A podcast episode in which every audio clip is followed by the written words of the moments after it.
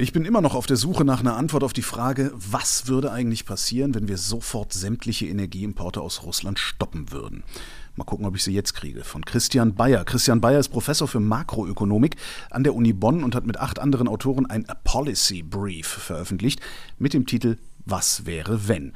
Die wirtschaftlichen Auswirkungen eines Importstopps russischer Energie auf Deutschland. Hallo Christian. Hallo Holgi. Was ist ein Policy Brief? Eine Studie ist das ja nicht, ne? Nee, das ist so ein Ding dazwischen. Äh, zwischen irgendwie einem Op-Ed in der Zeitung und, äh, und einer Studie. Also ein wissenschaftlich fundiertes Meinungsstück sozusagen. Das ist ein wissenschaftlich fundiertes Meinungsstück, wo äh, man mal wissenschaftliche Theorien, Modelle, die existieren, auswertet und sich äh, überlegt, was hätte es denn eigentlich jetzt für, für Konsequenzen? Wie geht sowas? Telefonkette, hier, ich habe eine Idee, lass mal machen? Oder gibt es da feste Strukturen, in denen. Mehr oder minder. Also konkret war das so, dass ein Kollege von der LSI schrieb halt mehrere Leute an und sagte, ähm, ihr habt euch ja auf Twitter irgendwie öffentlich dazu geäußert, dass man irgendwie aktiv über äh, so ein Embargo-Szenario nachdenken müsste weil einfach die Konfliktsituation so ist, wie sie ist. Aber was gibt es denn dazu? Wisst ihr, ob es dazu was gibt, wie teuer das wäre, volkswirtschaftlich? Und wenn nein, ich hatte mir mal folgende Gedanken gemacht. Was haltet ihr davon? Wollen wir uns austauschen? So ging das Ganze los. So, dann haben wir halt eine, dann haben wir halt so diese Truppe zusammengetrommelt, äh, weil wir, also am Anfang war das, waren es hauptsächlich die Makroökonomen, die dabei waren, also ähm, der Ben Moll, äh, das war eben der Kollege von der LSI, der das losgetreten hat, äh, der Moritz Kuhn, Moritz Schulerik äh, und ich. Und dann war relativ klar, wir brauchen natürlich noch irgendwie weitere Expertise da drin. Also rein Makro, als Makroökonom, das reicht natürlich nicht. Und dann haben wir gesehen, wir müssten vor allem halt Energieökonomen äh, dazu nehmen. Und ähm, da war eben die äh, Karin dabei und Andreas. Äh, und äh, dann äh, kam noch der Andreas Peichel dazu, weil ein Teil Themenkomplex eben auch bei den Verteilungsfragen war und, äh, und, und damit dann auch äh, Steuerfragen. Für wen schreibt ihr sowas? Ist das für die Öffentlichkeit? Für ist die Öffentlichkeit, ja. Das ist einfach mehr, wir wollten uns zunächst einmal selber gegenseitig austauschen und uns, äh, und uns inform sozusagen gegenseitig informieren und haben gesagt, okay, da ist offensichtlich Musik drin, da ist, äh, da, da, wir haben was zu sagen. So, und dann war irgendwie die Überlegung, naja, dann sollten wir eben auch die Öffentlichkeit äh, informieren vielleicht über das, worüber wir nachgedacht haben. Vielleicht interessiert sie jemanden. Free Disposal. Auch in der Politik an oder haben die ihre eigenen Stäbe, die sich äh, solche Papiere dann ausdenken? Das, das kommt schon in der Politik an. Die haben natürlich zunächst einmal im Ministerium eigene Stäbe und suchen sich, suchen dann natürlich auch den Austausch äh, mit allen möglichen Leuten, die äh, spezifische Expertisen haben wenn man es ganz positiv wendet, äh, wenn man es ein bisschen negativ wendet, und das war so ein bisschen unser Aktionsimpetus auch, reden Ministerien halt eben auch ganz gerne äh, mit, in, mit der Industrie. Also man kann uns natürlich auch sagen, sozusagen, wo, ne, ihr habt kein Mandat und nix und kommt irgendwie von so sehr weit oben vom Helikopter und guckt auf die Sachen drauf. Und äh, natürlich haben Praktiker und Leute, die konkreter sind, äh, haben dann auch für viele Dinge eine, eine sehr gute Expertise, das darf man nicht kleinreden. Allerdings sind die natürlich auch Stakeholder. Also insofern, äh, wenn du mich fragen würdest, irgendwie, wie schwierig wäre es für dich, statt neun Semesterwochenstunden, zwölf Semesterwochenstunden zu unterrichten, dann wäre meine Antwort immer, das ist im Kern unmöglich. ja, okay. Verstehe. Ja. Und ich könnte dir das wahrscheinlich auch sehr eloquent begründen. Natürlich. Warum das im Kern unmöglich ist, ohne äh, dann irgendwie, also natürlich wäre es immer möglich, aber das hätte halt katastrophale Auswirkungen auf die Qualität meiner Lehre oder sonst was. Also Dinge, die man vielleicht ungern tut, die kostspielig sind, äh, da kann man danach zu fragen, ging, würde es für euch ohne Probleme gehen äh, oder wie groß wären denn die Kosten? Da wird man immer eine etwas verzerrte Antwort nach oben bekommen. Das ist die eine Sache. Die andere ist, die uns so ein bisschen angetrieben hat, der Blick von oben auf die Dinge sozusagen, der gibt eben auch ein bisschen einen anderen Überblick für welche Bewegungsmöglichkeiten äh, man hat. Und wenn derjenige, der, der vor Ort ist, sozusagen in seinem kleinen Punkt, der vielleicht auch total wichtig ist, äh, der überschätzt gegebenenfalls, also für ihn selber ist es halt super wichtig. Also wenn du halt irgendwie irgendwie XYZ produzierst und du stellst dir vor, stellst dir jetzt fest, scheiße, wenns Gas nicht da ist, dann kann ich das nicht mehr produzieren. Also selbst wenn du jetzt gar nicht lügst darin, äh, zu sagen, das wird halt kostspielig, würdest du halt immer sagen, das ist halt für mich an der Stelle super kostspielig. Aber Ökonomien können halt dann doch auch äh, Dinge substituieren und das war eben der Punkt. Wir haben uns dann lange ausgetauscht, sagen, was ist denn eine gute Art, über die Dinge nachzudenken? Erstmal auch Fakten zusammengesucht für uns. Sicherlich Fakten, die andere auch kennen und äh, die dann auch Ministerien gut zusammensuchen können. Äh, aber das war natürlich für uns auch erstmal äh, sozusagen die erste Arbeit, die dann losgehen musste und dann eben darüber nachzudenken, was bedeutet das denn eigentlich oder was, wie kann ich denn damit irgendwas prognostizieren? Da gucken wir doch mal rein. Was genau habt ihr euch angesehen? Also wir haben uns als erstes mal angesehen, äh, wie wichtig sind äh, die, die russischen äh, Energieimporte und wie wichtig sind die in den unterschiedlichen Bereichen. Dann stellt man eben fest, wir importieren, ich, ich werde jetzt immer nur so runde Summen, runde Prozentzahlen sagen, sonst, sonst ja, also irgendwie 30 Prozent der Energie kommt aus Russland, 50 Prozent ist das beim Gas, bei Kohle und Erdöl ist es entsprechend weniger und wenn ich Anteile nenne, dann nenne ich die immer in, also Anteile an Terawattstunden, nicht an Wert. Sonst kann man halt über unterschiedliche Energieträger nicht gut äh, vergleichen. So, und äh, dann ist eben die Frage, was passiert denn jetzt, wenn wir keine Energierohstoffe äh, mehr importieren? Das ist auch wichtig, dass wir uns exklusiv auf die Energierohstoffe bezogen haben. Das heißt, also, nicht angesehen habt ihr euch, äh, was weiß ich, so Bodenschätze, so Palladium, Nickel, Gold. Genau, genau, genau. Das kann alles noch irgendwie vielleicht on top kommen mhm. und Dinge auch durchaus äh, schwierig machen.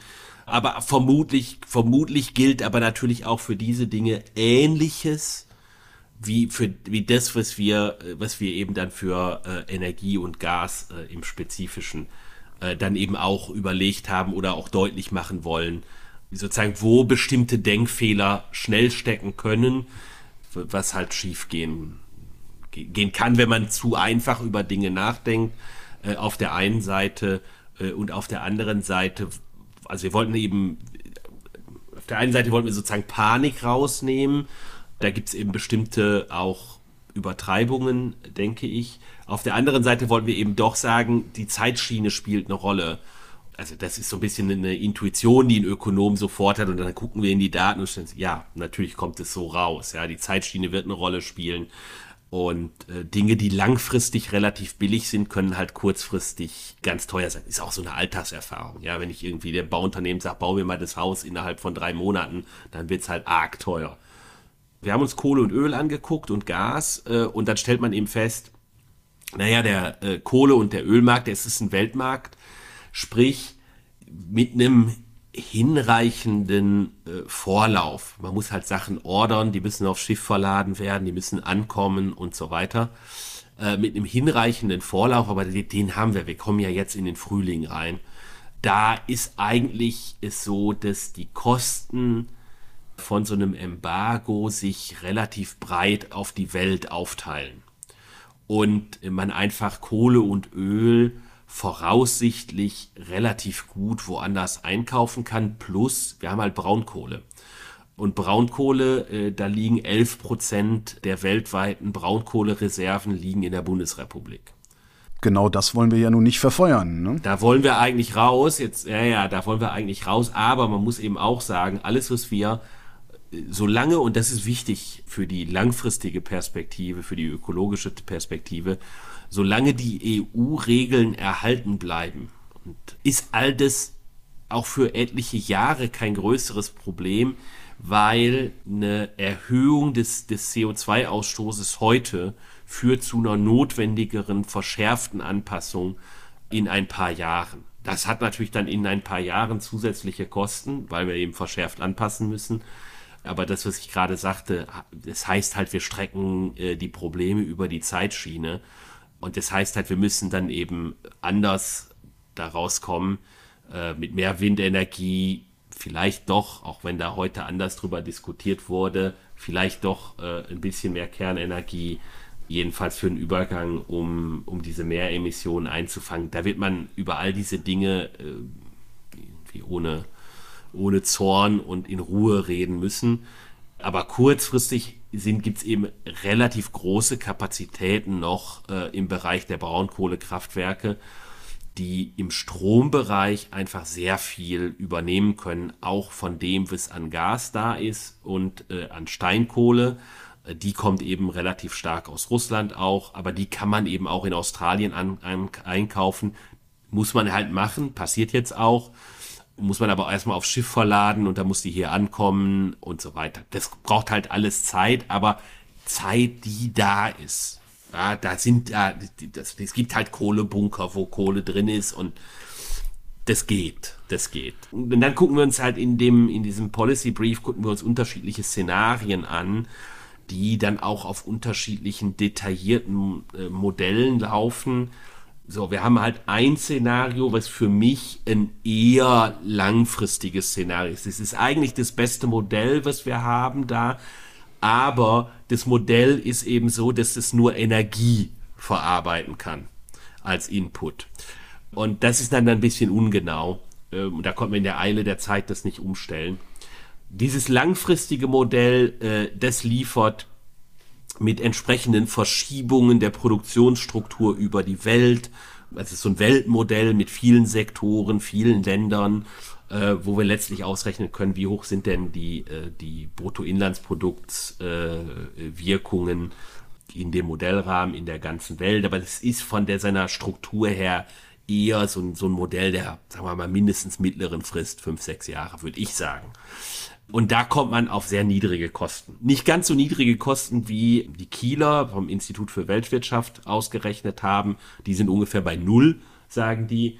Im Sinne von äh, Bruttoinlandsprodukt. Kosten, wenn ich von Kosten rede, muss ich auch ein bisschen vorsichtig sein, auch in dem Papier. Wir reden über Bruttoinlandsprodukt. Also um wie viel sinkt das Bruttoinlandsprodukt, wenn wir das Embargo machen? Genau. Ja, also äh, das ist ja nochmal eine andere Frage von Kosten, weil wenn ich zum Beispiel jetzt viel neu investieren muss, dann habe ich diese Ressourcen auch nicht mehr, um zum Beispiel zu konsumieren. Das sind Kosten, sind aber nicht Kosten im Sinne von, dass das Bruttoinlandsprodukt fällt. Also da muss man ein bisschen vorsichtig sein, sozusagen, um sich klar zu machen, was passiert denn da. Wenn ich über Dinge rede, ist es immer Bruttoinlandsprodukt.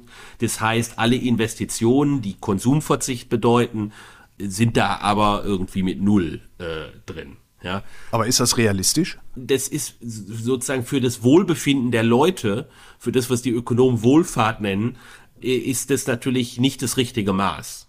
Das ist uns durchaus bewusst. Aber für die politische Diskussion ist natürlich Bruttoinlandsprodukt immer eine, durchaus eine wichtige Zahl, weil sie natürlich auch gleichbedeutend ist mit einer Summe von Einkommen, die erzielt werden. Mhm. Ja, das, dann es andere Spar- und Investitionsentscheidungen gibt, die eben zu Konsumversicht führen, ist dann wiederum nochmal eine andere Ebene. Wie gesagt, es ist einfacher darüber nachzudenken, weil dann kann man mit einer einfacheren Modellklasse arbeiten. Man kann eben nicht gleichzeitig ein großes Weltmodell haben und da sind irgendwie alle möglichen zusätzlichen Effekte und Überlegungen drin und man hat ganz viele Sektoren das wird sehr schnell zu einem völlig undurchsichtigen Monster, wenn es überhaupt vernünftig berechenbar ist. Von daher haben wir uns entschieden, sozusagen das am freundlichsten, schon von der Konstruktion her aussehende Modell-Szenario ist aus meiner Sicht eines äh, für die mittlere Frist, aber es ist eben in dem Rahmen, wie wir darüber nachdenken, schwierig und da gibt es auch ein bisschen, äh, sage ich jetzt mal, Dissens zwischen den Autoren, äh, schwierig darüber nachzudenken, über welche, wenn ich das, wenn die die mittlere Frist jetzt in Monate und Jahre übersetzt, äh, mhm. worüber reden wir denn da eigentlich? Ich würde denken, wir reden da über irgendwie so einen Horizont von fünf, sechs Jahren. Also nicht irgendwie äh, Cold Turkey äh, auf russische Energieimporte. Das heißt, in dem Szenario geht ihr davon aus, dass die Energie aus Russland weiterfließt oder dass wir jetzt stoppen? Und dass wir im Grunde genommen ist das aus meiner Sicht meine Interpretation. Wenn du mit einem anderen Co-Autor sprichst, vielleicht eine andere, weil wir haben nicht eine explizite Zeitschiene in dem Modellrahmen drin, sondern die Annahmen, die in dem Modellrahmen stecken, die sind welche, die implizit eine Zeitschiene widerspiegeln. Das ist so ein bisschen äh, das Problem. Ja, also wenn du mit mir redest, und das tust du, ist es halt sozusagen im Modellrahmen fünf, sechs Jahre. Und das wäre diese Schiene ungefähr, was würde uns das kosten, wenn wir den EU-Plan verfolgen? Der lautet über einen äh, Mehrjahreszeitraum sehen wir zu, aus russischen Energieimporten auszusteigen. Was kostet das? Das kostet ungefähr 0,2 Prozent, 0,3 Prozent von Bruttoinlandsprodukt.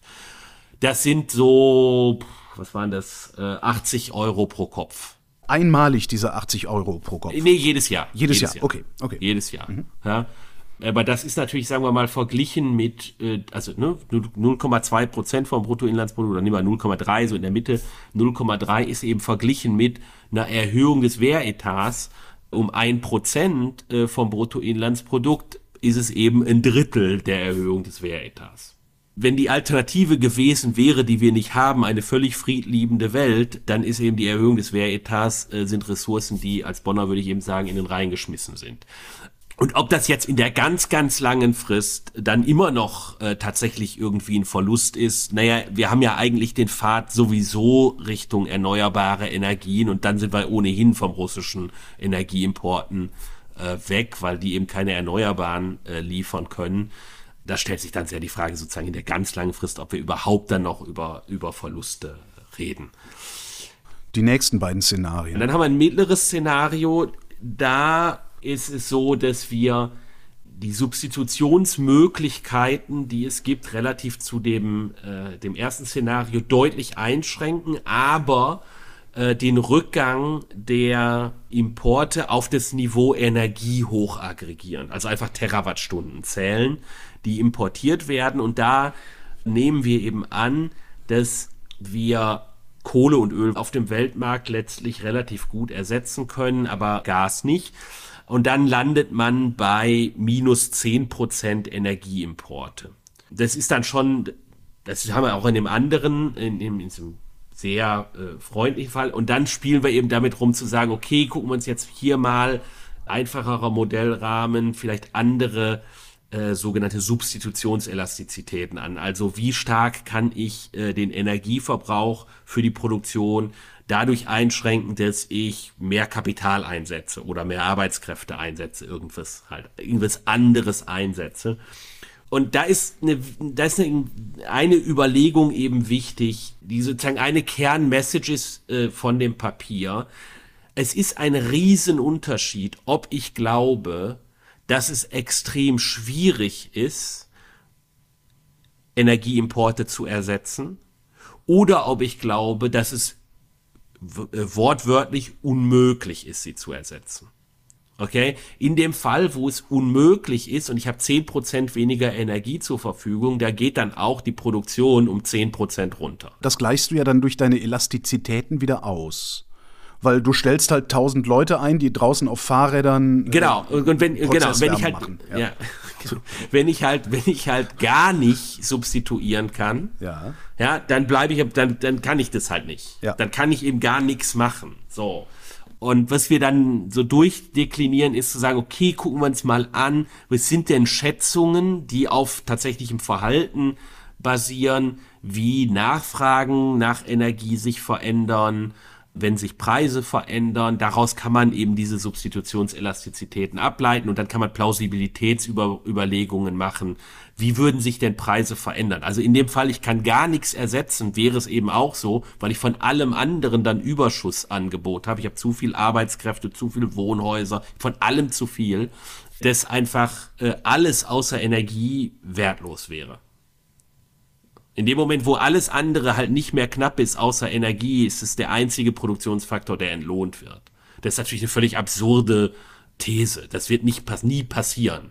Das ist nicht eine sinnvolle äh, Art und Weise, über Dinge nachzudenken. Aber es ist durchaus, wenn man bestimmte politische Diskurse äh, verfolgt, ist das durchaus eine diskursmächtige Vorstellung.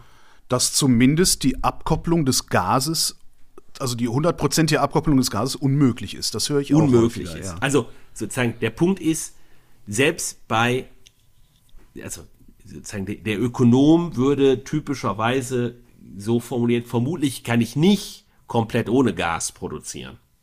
Aber ich kann eben die Anteile, die ich brauche, verschieben. Also wenn ich gar nichts mehr zur Verfügung habe, da wird auch nichts produziert. Ja, wenn kein Mensch zur Arbeit geht, da wird auch nichts produziert. Wenn ich keine Werkshalle habe, dann wird auch nichts produziert, wenn ich keine Werkzeuge habe oder wie auch immer. Also, ich brauche von jedem Produktionsfaktor brauche ich ein bisschen bis mindestens, aber ich kann eben verschieben als gesamte Ökonomie, wie ich produziere. Auf unterschiedliche Art und Weisen. Langfristig, indem ich technologische Prozesse einerseits ändere, aber auch äh, zum Beispiel indem, indem ich die Warenkörbe ändere, äh, die die Leute konsumieren, die was produziert wird. Ja, also wenn irgendwas halt nicht da ist, dann denke ich mir halt was anderes aus, was jetzt irgendwie. Ne? Gibt's halt keine Nudeln, dann gibt's Reis. Also, ja. ja, genau.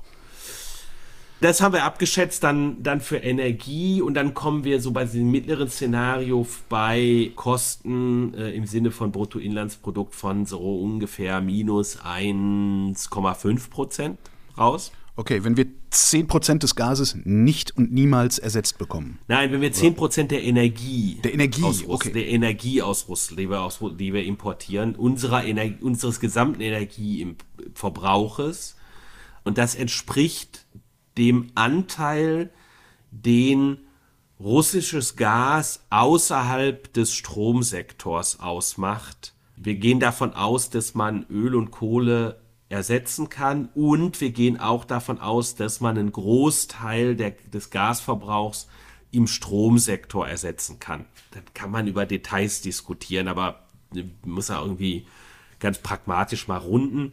Das haben wir da an der Stelle gemacht und äh, das ist 20 Prozent Punkte des äh, Energieverbrauchs. Bleibt sozusagen das Szenario ist 30 Prozent Punkte unseres Gasverbrauchs steht nicht zur Verfügung. Das entspricht, weil Gas ungefähr ein Drittel der Gesamtenergie ist, entspricht ungefähr ein Zehntel der, also zehn Prozent äh, der Energie. Das ist das Szenario. Wir haben zehn Prozent weniger Energie zur Verfügung. Die kann ich doch einsparen. Also wenn ich, wenn ich statt 120 nur 100 fahre, verbrauche ich. Äh, genau, aber das kostet halt äh, wirtschaftliche Aktivität. Das stimmt. Ich komme nicht so schnell zur Arbeit und arbeite darum weniger und ja. Ja, okay. du kommst nicht so schnell zur Arbeit und und das sind letztlich ist das, was da an Benzin im, im Verkehrssektor verbraucht wird, das sind auch, ne, das sind halt Peanuts. Jeder hat so sein Lieblingsbeispiel, was halt irgendwie geht. Äh, aber es geht halt alles nicht so, so, so super einfach. Mhm. Ja, also was weiß ich, ja, wenn wir jetzt alle die Heizung runterdrehen um ein Grad, dann heißt das, wir verbrauchen sechs Prozent weniger Heizenergie. Ein Grad ist ungefähr, ungefähr Pi mal Daumen sechs Prozent weniger Heizenergie. Heizenergie ist 30 Prozent, sprich wir können 1,8 Prozent des Gasverbrauches einsparen, wenn wir jetzt alle die, die Heizung um ein Grad runter senken. So, aber und dann kommt halt äh, sozusagen der, der letzte Teil, das halte ich für das äh, wirklich aus meiner Sicht, und da gibt es ein bisschen den Dissens äh, in der Autorengruppe, was ist jetzt das realistische Szenario, das halte ich für das relevante und realistische Szenario ist, wo wir uns nur auf Gas konzentrieren und sagen, wir haben 30 Prozent weniger Gas, also netto nach Abzug des, dessen, was wir im Stromsektor sparen können, 30 Prozent weniger Gas zur Verfügung. Und äh, das muss halt jetzt von allen Sektoren außer dem Stromsektor ähm, eingespart werden. Gleichmäßig über das, was die Sektoren verbrauchen. Da siehst du schnell, wenn du jetzt zum Beispiel übers Heizen nachdenkst, das werden viele Haushalte nicht mitmachen. Ja, das 30 Prozent einsparen heißt 5 Grad die Bude kälter haben. Ja, nee. Das, nee. Ja, das ist. Aber gut, ich, kann, ein, ja, ich, ich, ich kann ja äh, rapide die Erneuerbaren ausbauen und dann stärker mit Strom heizen beispielsweise. Oder ist es, jein, jein, weil erst, erstens, bis du die Erneuerbaren ausgebaut hast, also wir haben, wir haben äh, Gasvorräte für ungefähr drei Monate. Und natürlich kriegen wir weiterhin Gas aus Norwegen. Relativ realistisch kommen wir ganz gut bis Dezember, also bis Ende des Jahres kommen wir eigentlich ganz gut durch. Und problematisch wird es dann gegebenenfalls in 2023. Mit ein bisschen Glück kommt man auch noch so mit einem blauen Auge durch die gesamte Heizperiode im kommenden Winter durch. Dann ist man aber allerspätestens blank. Ja. Und du hast halt einfach nicht so viele Windräder normalerweise gebaut zum dann folgenden Winter. Äh, nur die Windräder liefern halt äh, den Strom, den ich zum Heizen brauche. Die ganze Photovoltaik ist dafür nicht.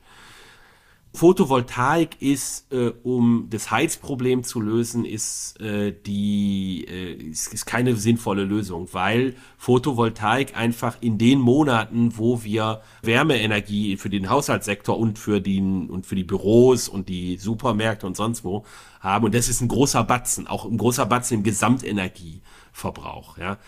Da produzieren die nicht. Da ist halt hier äh, nun mal leider schlechtes Wetter im Winter. Du musst dann irgendwie überlegen, wie du Photovoltaik dazu nutzen kannst, im Sommer zu produzieren und im Winter zu verbrauchen. Strom lässt sich relativ schlecht speichern. Dann musst du den, dann musst du das irgendwie in, in Wasserstoff oder Wasserstoff zu Ammoniak und dann in Ammoniakform speichern. Dann bleiben nur noch 10% übrig, das, da braucht man gar nicht mit Rechnen anfangen wahrscheinlich. Ne? Genau, das ist halt irgendwie, das ist halt super energieineffizient also jedenfalls für unsere Verhältnisse von Strahlungsintensität auf Solarzellen. Wenn du über Subsahara-Afrika redest, dann reden wir ganz andere Größenordnungen von Strahlungsintensität. Äh, und dann äh, ist da plötzlich Musik drin, zu sagen, lass uns doch mal Ammoniak produzieren, das nach Europa verschiffen und dann verbrennen die kein Öl mehr, sondern die verbrennen Ammoniak. Äh, und Ammoniak verbrennt, verbrennt halt zu Wasser und Stickstoff und ist also unproblematisch äh, ökologisch wir haben uns damit beschäftigt, wie sind die, äh, wie sieht es dann aus, was müssen, muss wer einsparen? Letztlich, da haben wir uns die Elastizitäten angeguckt, mit wie Haushalte, wie Unternehmen äh, auf Preisveränderungen reagieren und haben dann noch eine Sicherheitsmarge eingezogen, indem wir alle Elastizitäten erstmal halbiert haben, was natürlich ein Riesenschock ist. Und dann kommen wir auf drei Prozent vom, vom Bruttoinlandsprodukt. Das ist ein Tausender pro Kopf aber das ist jetzt natürlich in der kurzen Frist, so wo wir eben nicht große Anpassungsprozesse laufen lassen können, sondern naja, wir können die Heizung ein bisschen runterregeln. Vielleicht nicht fünf Grad kälter, aber vielleicht zwei, drei Grad kälter, wird schon ungemütlich. Äh, und äh, dann ist eben die Frage, was passiert ansonsten an Anpassungsprozessen? Ja, also weiß ich nicht, wenn ich an das Bürogebäude äh, denke, in dem ich arbeite, da läuft die Heizung auch am Wochenende.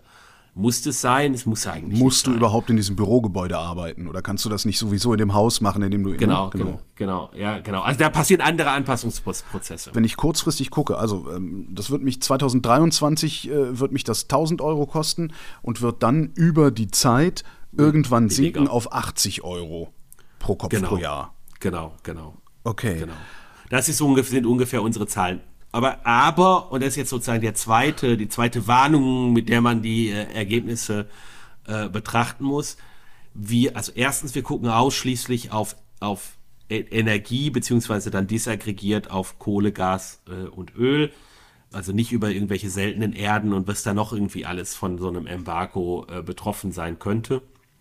Und das zweite ist, wir nehmen an, dass die restliche Wirtschaftspolitik top ist. Das heißt jetzt nicht, dass die so ist, wie wir die gerne hätten oder so, also, ja, so sondern ja, ja. top in dem Sinne, dass da geht nichts weiter schief. Und natürlich muss man ehrlich sagen, können da Dinge schiefgehen und zwar deshalb, weil zum Beispiel die Anpassungen, die dann passieren und die dann auch kostspielig natürlich sind, die sind sehr ungleich verteilt im, äh, im Raum einfach zum Beispiel. Also äh, in der EU wäre halt das, was äh, man die blaue Banane nennt, äh, besonders blaue stark betroffen. Banane.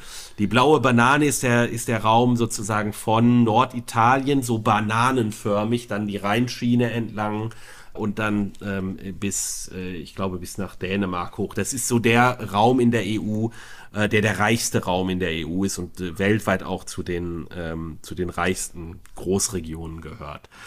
Da sitzt halt extrem viel Chemieindustrie. Okay. Und die Chemieindustrie nimmt natürlich äh, einen, großen, einen großen Hit, weil die braucht relativ viel Energie, mhm. unterschiedliche Formen und die ist erstmal auch da drin festgelegt, was sie da, also welche Form von, von Energie-Input sie verwendet. Also du kannst ja nicht einfach da, wo du sonst Öl verbrennst, mal Gas verbrennen und andersrum. Das ist halt teuer, das umzurüsten. Das ist das eine. Und das andere ist, die chemischen Prozesse laufen zum Teil halt auch stofflich auf den Dingern ab. Also zum Beispiel in der Düngemittelproduktion, da brauchst du einfach Erdgas. Weil du musst irgendwie das Erdgas, also jedenfalls so wie die Prozess, so wie die großtechnischen Prozessanlagen angelegt sind. Weil das Erdgas wird halt äh, dazu verwendet, zunächst Wasserstoff zu gewinnen und dann aus dem Wasserstoff Ammoniak zu machen und dann aus dem Ammoniak wird Düngemittel gemacht. Und äh, das, das funktioniert halt so und es funktioniert zunächst, aber heute nicht anders. Also vor, weiß ich nicht, 70 Jahren, in den 40er Jahren, 80 Jahren, ähm, da hat man das, da hat man das auch mit Kohle gemacht. Grundsätzlich ist es möglich, mit anderen Kohlenwasserstoffverbindungen auch zu machen. Das dauert dann halt im Zweifelsfall drei Jahre. Und dann wird natürlich die, die Industrie wird lobbyieren und sagen, nein, wir wollen das nicht, wir wollen lieber das Gas haben. Äh, zwingt doch lieber Genau, die Haushalte ist- mit Kohle zu heizen. Dann sagen die Haushalte, nee, das wollen wir aber nicht. Und dann hast du eine politische Diskussion, die das ganze Ding aufhält. Ich vermute, du Genau, meinst das also- mit schlechter Wirtschaftspolitik dann in dem Das Moment. ist mit, das ist einerseits schlechte Wirtschaftspolitik. Nee, es gibt noch einen anderen, einen anderen Aspekt. Also, das, was ich unter schlechter Wirtschaftspolitik zusammenfasse, ist zum Beispiel, jetzt ist, ich habe keine Ahnung, ja, was, was sie benutzen in, was der wichtigste Input in Leverkusen ist. Aber nimm ich mal an, äh, da bei Bayer in Leverkusen, äh, da verwenden die substanziell Erdgas. ja. Äh, und da geht jetzt ein Großteil von deren äh, Produktion einfach hops, weil es ist einfach auf dem Weltmarkt, jetzt weil wir diese große Preisdifferenz im Erdgas haben zwischen äh, der EU und den USA, weil Erdgas eben so ein lokales Gut ist, die können halt nichts mehr produzieren und das verkaufen. Das ist viel zu teuer. Das geht nicht. Äh, dann stehen natürlich die Leute in Leverkusen, die Chemiearbeiter, Ingenieure äh, und sonst wie, die stehen alle auf der Straße. Ja. Damit sind die Häuser in Leverkusen nichts mehr wert. Und vielleicht ist Bayer dann auch pleite. Da gibt's Banken, die haben den Menschen in Leverkusen Hypothekenkredite äh, verkauft. Oder die haben vielleicht auch, äh, sind auch vielleicht in Bayer investiert oder haben halt Kredite vergeben an die. so, was passiert dann mit den Banken? I get the point, ja. Das sind halt alles noch Kaskaden, die passieren können, die wir ausblenden. Jetzt für eure Modelle habt ihr die ausgewendet. Aber ist, sind diese Kaskaden wirtschaftspolitisch in den Griff zu kriegen? sie sind halt schwierig. Ja, grundsätzlich sind sie natürlich in den Griff zu kriegen. Also wir haben, also um ein Beispiel zu haben, wir haben einmal die Situation gehabt in der Finanzkrise. Äh, da ist die Kaskade überhaupt nicht in den Griff äh, bekommen worden. Und äh, da sind halt die Banken umgefallen, da äh, hat das große Verwerfungen noch zusätzlich äh, produziert. Es war ja nicht nur so, dass da plötzlich irgendwie die Bauindustrie betroffen war, die jetzt keine Häuser mehr gebaut hat, sondern über den Bankensektor waren plötzlich alle Industrien betroffen. Finanzkrise, ein Beispiel von, wie es halt besser nicht laufen sollte. Anderes Beispiel, Corona-Krise. Da hatten wir auch einen Schock, der durchaus lokalisiert war in bestimmten äh, Industrien und Sektoren. Zum Beispiel äh, der Luftverkehrsindustrie. Was ist da passiert? Die Bundesregierung hat die Lufthansa äh, teilverstaatlicht und einen Teil der Verluste übernommen, um damit im Grunde genommen indirekt die Banken zu retten. Man hätte auch direkt hingehen können und die Banken retten. Das ist aber irgendwie seit der Finanzkrise nicht besonders populär, Banken äh, direkt zu retten, äh, weil man dann das Gefühl hat, da, geht das Geld irgendwie an die falschen Leute. Ja. Äh, aber klar, das ist halt dann was, was anstehen müsste äh, an der Stelle. Man muss eben gucken, dass man diese Verluste dann am Ende auf alle verteilt, hochtreibend formuliert, sozialisiert. Das ist dann an der Stelle gute, wenngleich schwierige Wirtschaftspolitik. Jetzt ist aber grundsätzlich ex ante Sozialisieren von Verlusten keine gute Wirtschaftspolitik und da kommt dann durchaus eine Spannung nochmal rein und auch die adressieren wir ein bisschen in, in, dem, äh, in dem Papier, in dem Policy-Teil des Papieres. Die ist schwierig, weil wenn ich jetzt der Industrie verspreche, Ja, ja. wir hauen euch raus, dann haben die natürlich überhaupt keinen Anreiz, Ja. jetzt irgendwas zu tun. ja.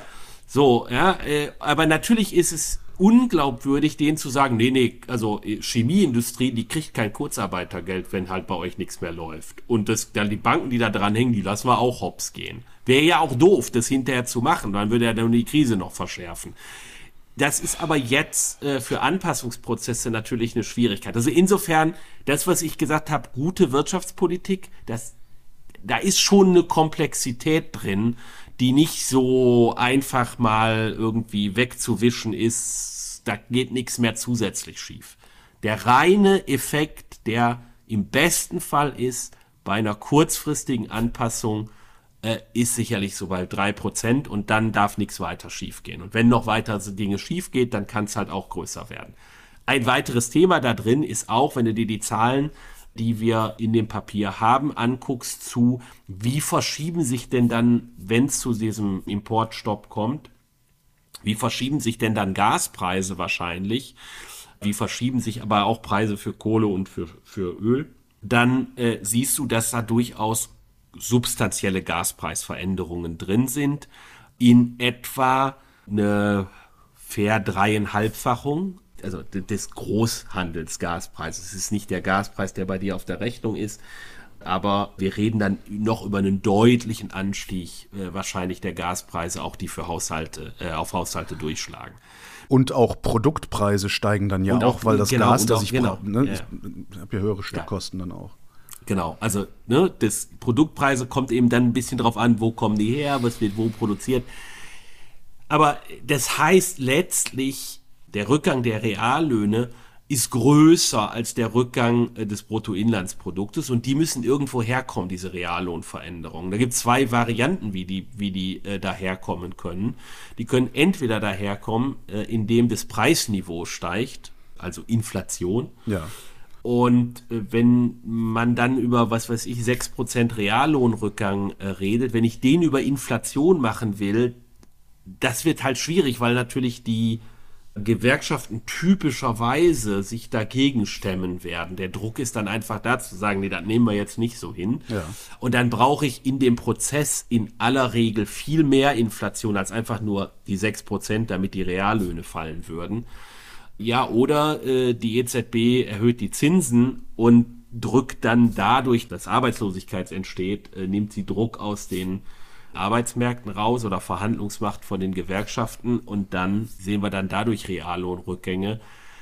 Das ist aber beides wiederum kein Spaziergang und hat halt auch Kollateralschäden. Also auch da können Dinge plötzlich aus dem Ruder also laufen. Weder möchtest du, dass Inflationserwartungen äh, drastisch irgendwie sich wegbewegen, weil die EZB sich halt nicht hinreichend dagegen stemmt, noch kann die EZB sich völlig ungehemmt dagegen stemmen, äh, weil natürlich auch wir da durchaus äh, stark verschuldete Staaten äh, in der Europäischen Währungsunion haben, die gegebenenfalls mit einer drastischen jedenfalls Erhöhung äh, von Zinsen Probleme hätten. Die können alle mit einer moderaten Zinserhöhung umgehen, äh, aber eine drastische Zinserhöhung äh, könnte halt durchaus das eine oder andere Land dann wiederum in Schwierigkeiten bringen. Und dann stellt sich wieder die Frage nach guter Wirtschaftspolitik, äh, ex, ex ante und ex post. Was heißt in deiner Welt drastisch?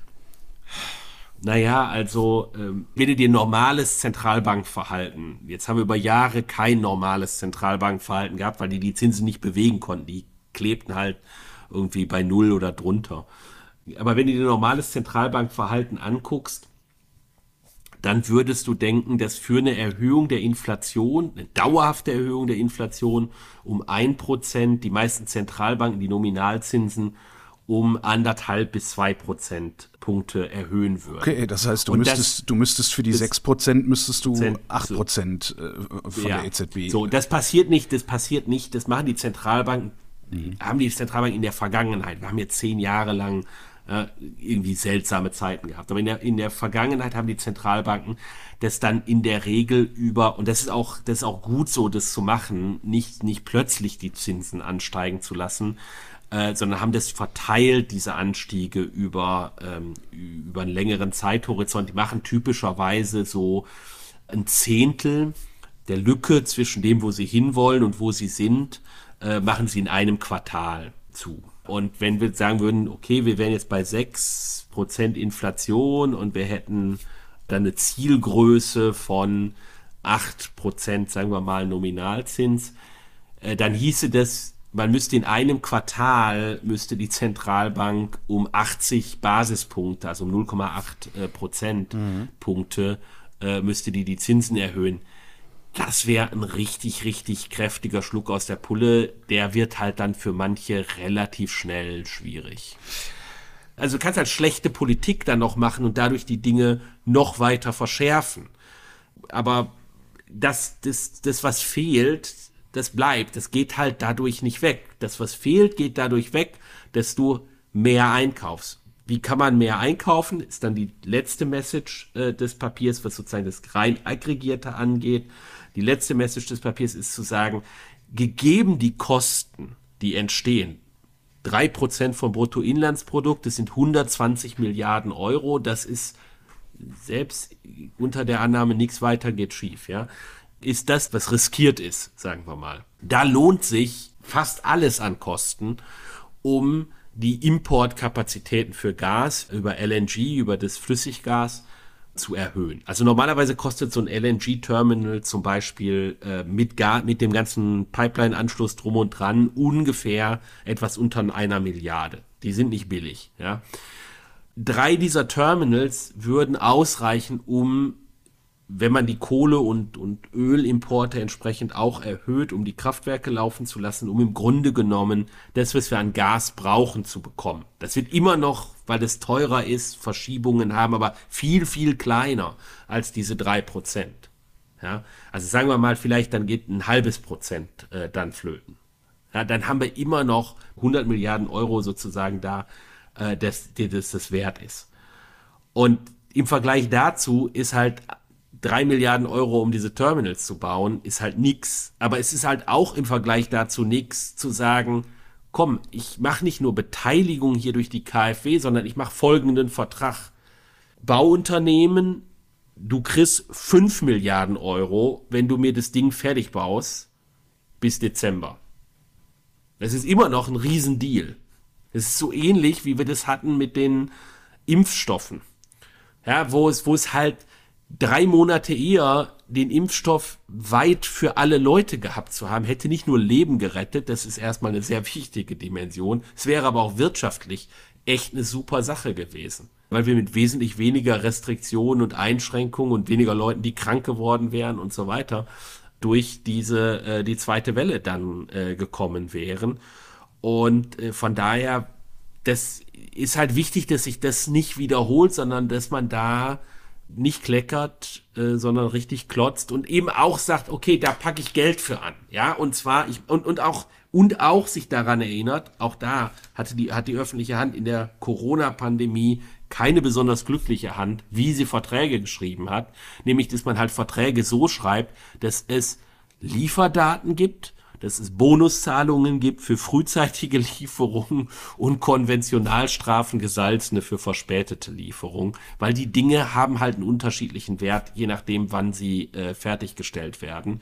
Und ich glaube persönlich, dass es äh, jetzt natürlich nicht von einem auf den anderen Tag, aber die, die Antwort, das geht nicht.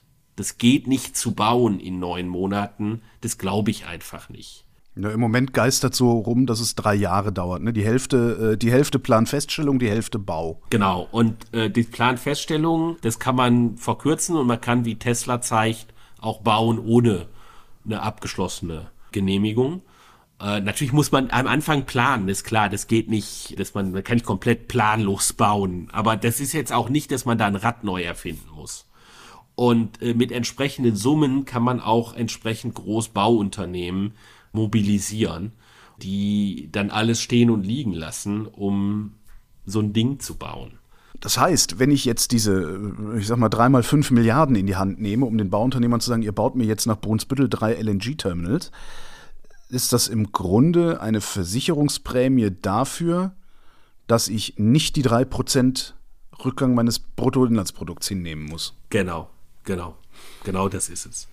Und das ist gegeben, wie die Wahrscheinlichkeiten sind, dass es zu solch einem Gasimportstopp kommt. Entweder weil am Ende äh, man sagt, wir, wir, wir wollen das aus unterschiedlichen Gründen, strategischen Gründen, moralischen Gründen. Oder weil Russland äh, sagt, wir wollen, also Russland will das sozusagen als Gegensanktion und auch weil sie sehen, sie können halt mit den Dollars, die sie jetzt bekommen, äh, da können sie eigentlich nicht mehr so viel mit einkaufen. Also sie können bestimmte Dinge einkaufen, es ist ja nicht alles sanktioniert, alle Importe, äh, aber es ist für Russland schon zunehmend schwer, auch selbst Großfracht zu bekommen, dadurch, dass ja zum Beispiel diese Maersk-Reederei äh, Russland eigenhändig ähm, sozusagen boykottiert. Damit wird es auch einfach zunehmend schwierig für die irgendwas zu kaufen mit dem Geld, was sie mit dem Gas und, und Öl einnehmen. Sie müssen sicherlich jetzt erstmal nochmal Reserven aufbauen, weil ja das, was sie an bislang an Währungsreserven hatten, das ist ja eingefroren worden, aber ja, ähm, das ist sicherlich irgendwann ist das Interesse auch vor, zu Ende und äh, von daher muss man schon damit rechnen, dass es entsprechend zu, zu äh, einem Lieferstopp russischerseits kommt. Und dagegen muss man sich versichern. Man muss sich aber auch dagegen versichern, dass wir sagen müssen eigentlich nur, ansonsten das, äh, uns selber nicht mehr in den Spiegel gucken könnten, sagen, mit denen handeln wir nicht. Aus meiner Sicht ist der Punkt eigentlich erreicht, auch aus dem, vor dem Hintergrund, dass äh, man deutlich machen sollte, dass man bereit ist, äh, auch herbe Kosten in Kauf zu nehmen, um Freiheit zu verteidigen. Aber das ist natürlich eine politische Abwägung. Das, dazu kann ich äh, als Bürger Christian Bayer meine Meinung sagen, dazu kann ich als Wissenschaftler nichts sagen. In allen drei Szenarien, die ihr, die ihr euch angeschaut habt, äh, spielen äh, Kernkraftwerke immer eine Rolle. Ne? Also ihr sagt nicht, die schalten wir nicht wieder ein, beziehungsweise die lassen wir nicht länger laufen. Da gibt es von den, den die beteiligten Energieökonomen sind da nicht ganz eins, ob man es braucht oder ob man es nicht braucht und wie viel es bringt und wie viel es nicht bringt. Also und wie, und, und wie wichtig, also ist, ne, ob, wie, wie, wie wichtig das ist. Die existierenden drei Kernkraftwerke, die noch, also die jetzt noch am Netz sind, die produzieren letztlich gar nicht mehr, also das ist so ein bisschen, also wenn du willst, Tropfen auf einen heißen Stein. Also ob du die jetzt hast oder nicht hast, macht, macht nicht so viel aus mehr. Da reden wir über im Jahr, wenn ich es richtig im Kopf habe, noch etwa 40 Terawattstunden Strom. Im letzten Jahr waren es noch 70 Terawattstunden Strom, die aus der Kernenergie kamen. Ob wir jetzt die 40 Terawattstunden haben, das ist ja das wären vier Prozentpunkte äh, von den 20 Prozentpunkten Gasverstromung. Ist nicht nix, äh, ist aber auch von der, vom Zeithorizont her, von dem auch, was die Industrie an der Stelle sagt, bis sie die Sachen ans Laufen hat und Sicherheitsprüfungen und so weiter. Das ist natürlich auch eine Technologie, wo du irgendwie lieber hundertprozentig sicher sein willst. Da reden wir irgendwie über, über von dem, was sie sagen, zwölf Monate mindestens wohl. Und deshalb sagen die beteiligten Energieökonomen haben auch gesagt, ja, schlecht, also wäre jetzt besser, wenn wir die Dinger nicht geplant hätten abzuschalten. Also das ist, da ist sozusagen bei den, da ist bei den Ökonomen relativ starke Einigkeit zu sagen, ja, das ist eigentlich eine doofe Idee gewesen. Aber ob es eine schlaue Idee ist, sie wieder einzuschalten bzw. laufen zu, das, das weiß auch keiner so recht. Das ist halt dann auch nicht. Okay. Ne? Das ist nicht so ganz klar, weil, weil auf der kritischen Zeitschiene sie zu wenig bringen. Und dann ist gegeben der, das politische Kapital, was da drin steckt. Das ist ja, das ist ja nochmal ein ganz anderer Schnack, ja, ja. Genau, aber es macht halt einfach den, den Braten nicht fett. Es gibt, es gibt ein Argument, das mir seit Tagen nicht aus dem Kopf geht, und das geht so. Um Erneuerbare auszubauen, braucht es Energie. Ja, irgendwoher muss ja das Aluminium gewonnen werden, was da in so einen Mast geht oder so. Ja. Also um Erneuerbare auszubauen, braucht es Energie. Woher nehmen wir diese Energie, wenn wir nicht ja, sozusagen überschüssige Energie haben, sondern im Grunde ja die letzte Kilowattstunde brauchen, um den Laden überhaupt am Laufen zu halten, damit es nicht noch mehr als 3% BIP kostet? Ja gut, das ist ja quasi Teil äh, der Industriestruktur, wie wir sie schon haben. Wir produzieren davon ja äh, Dinge. Also wir produzieren ja die Windräder und da gehört auch dazu, dass wir weiterhin Windräder bauen. Also ich glaube, das ist, das ist nicht äh, so eine, so eine große Hausnummer. Wobei natürlich stimmt, wenn du irgendwie ein katastrophales wirtschaftliches Szenario hättest, davon gehen wir eben gerade nicht aus, dann würde sicherlich auch die Industrie betroffen sein, die äh, zum Beispiel Windräder baut. Ja, also wenn die Banken zum Beispiel alle hops gehen würden, weil die chemische Industrie platt geht, dann sind natürlich auch die Maschinenbauer, die Windräder bauen, davon wahrscheinlich betroffen und dann wird es halt schwieriger, Windräder zu bauen. Das glaube ich aber nicht und ich glaube, das kann man halbwegs in den Griff bekommen. Es ist nicht billig, äh, aber ich glaube, das ist an der Stelle zu machen. es zeigt halt, der, dieser, Aus, dieser Windenergieausbau, der ist zentral, weil das eben die Möglichkeit ist, auch Heizenergie als Strom zu bekommen im Winter. Und es ist eben auch eine relativ effiziente Art und Weise, das zur Verfügung zu haben. Solar, das sagen jedenfalls die Energieexperten, ist ja eine feine Sache, aber letztlich nicht so zentral wie Wind, weil Wind einfach dann Energie produziert, wenn äh, wir den brauchen. Also wir haben sozusagen im Sommer haben wir schon so viel Solarenergie eigentlich da, dass wir das, was wir an Strom verbrauchen, das können wir im Sommer ja fast komplett aus äh, Erneuerbaren abdecken. Die große Lücke ist im Winter und die wird größer werden, weil natürlich die effizienten Heizungen, die sind halt Stromheizungen mit Wärmepumpen und das heißt, da brauchen wir im Winter brauchen wir halt einen deutlichen Anstieg der Stromproduktion. Und wenn wir die über Wasserstoff machen wollen, dann geht es nur mit entsprechendem Wasserstoffimport aus Ländern, die einfach viel mehr Solareinstrahlung haben und dementsprechend günstig den Wasserstoff produzieren können. Ja, also wenn, wenn sozusagen so eine Solarzelle dreimal so viel Strom produziert, dann ist halt letztlich dann auch egal, dass ich nur ein Drittel davon in Wasserstoff ver verwandeln kann äh, und den dann hier äh, irgendwie in eine Heizungsanlage oder wieder in, oder wieder in Strom verwandelnd äh, im Gaskraftwerk verbrenne. Das ist dann immer noch halt relativ, relativ kostengünstig. Wohingegen, wenn ich das hier mache mit dem Strom, der aus der Solarzelle kommt, dann ist es einfach zu teuer. Das ist, es ist nicht keine gute Idee, das zu machen. Ob man dann halt, halt Wasserstoff oder, oder Ammoniak transportiert in der Zukunft, das ist auch noch so eine, so eine Frage. Die müssen aber die Chemiker äh, die müssen sich damit befassen, nicht ich. Habt ihr das Ganze nur für Deutschland euch angesehen oder für die gesamte EU? Weil, weil letztlich, wir sind ja keine Insel. Ne? Wir haben natürlich rechts und links geschaut, wir haben uns aber zunächst einmal in den Berechnungen auf Deutschland konzentriert. Aber natürlich war eine wichtige Frage, was geht denn sozusagen im EU-Verbund? Geht es da günstiger? Oder welche anderen Schwierigkeiten entstehen? Da gibt es ein paar Länder, die haben noch eine größere Abhängigkeit von russischen Gasimporten. Das ist halt eine wichtige Dimension. Und dann gibt es eben andere Länder, die haben eine noch höhere Abhängigkeit prinzipiell vom Gas, aber nicht unbedingt von russischem Gas. Ja, okay, die haben dann ein Kostenproblem. Die haben ein Kostenproblem, aber die haben halt nicht sozusagen dieses Problem, das grundsätzlich geht und, und da gibt es irgendwie bessere Substitutionsmöglichkeiten. Italien ist zum Beispiel. Die haben relativ viele LNG-Terminals, kaufen auch bereits Gas aus unterschiedlichsten Ländern ein und haben auch direkte Pipelines aus Nordafrika, äh, wo auch Gas produziert wird. Aber ja, auch da ist halt die Frage auch von durchaus von Sicherheit und Versorgungssicherheit von diesem Pipeline-Gas äh, und Kosten. Klar, aber bei denen käme dann noch Gas an, weil wenn wir morgen die Schieber zumachen, dann kommt halt keins mehr an. Ne? genau, genau. Also deshalb sozusagen die, die Preise dort. Da gibt es aber, ein, es gibt ein integriertes Leitungsnetz in der EU, sodass eigentlich diese Dinge ausgeglichen werden. Die Kapazitäten sind aber jetzt nicht unbedingt daraus auf, darauf ausgelegt, äh, dass man irgendwie Deutschland über dieses Netz versorgen könnte. Also zum Beispiel Spanien hat eine deutliche Reservekapazität bei, bei den LNG-Terminals.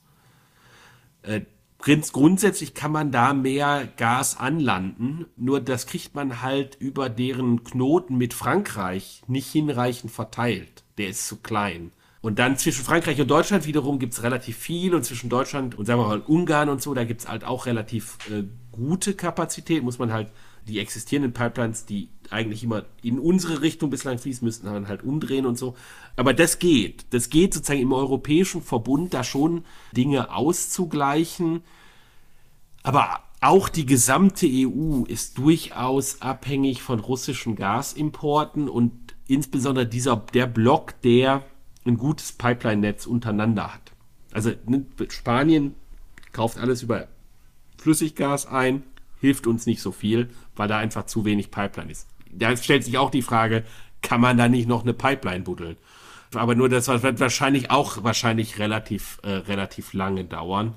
Ich habe keine Ahnung, wo genau da die physischen ähm, Engpässe, wie groß, also wie groß die Strecken sind, die man da über, überbrücken müsste. Aber jedenfalls, das sind Äh, das sind natürlich Sachen, die wir uns angeguckt haben, aber wie du merkst, nicht in einem hinreichenden äh, Detail.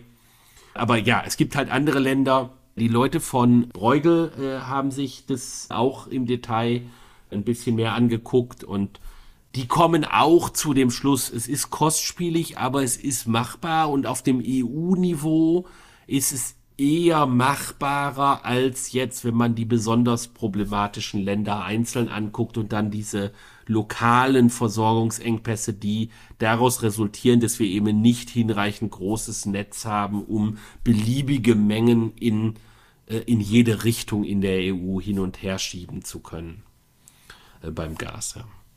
Ich vermute jetzt mal, also zumindest fühlt sich das so an, die Antwort auf meine Frage lautet, wir können die Schieber sofort zumachen, dann halten wir bis ungefähr Ende des Jahres durch und schlimmstenfalls in euren Szenarien, schlimmstenfalls kostet es ab 2023 1000 Euro pro Kopf pro Jahr. Ja, wenn halt nichts weiter Und wenn nichts dazwischen kommt. genau, wenn nichts weiter schief geht. Das ist, also ich würde, jetzt hier ist meine persönliche Bewertung des Ganzen. Das ist ein stolzer Preis, aber es ist halt leistbar. Ja, nur, also drei Prozent ist eben dreimal so viel, wie wir mehr ausgeben jetzt fürs Militär. Das muss man eben auch, also das ist einfach, um die Dinge mal in, in, in Vergleich zu setzen. Ich glaube, das sollte man machen, weil man es machen muss letztlich, weil wir ansonsten wahrscheinlich also ansonsten sind, sind für, für mein Bauchgefühl äh, die Wahrscheinlichkeiten von einem heißen Konflikt viel zu groß. Und das wäre viel, viel kostspieliger. Also nicht nur wirtschaftlich. Christian Bayer, vielen Dank. Herzlichen Dank, Holgi. Und herzlichen Dank den Zuhörern.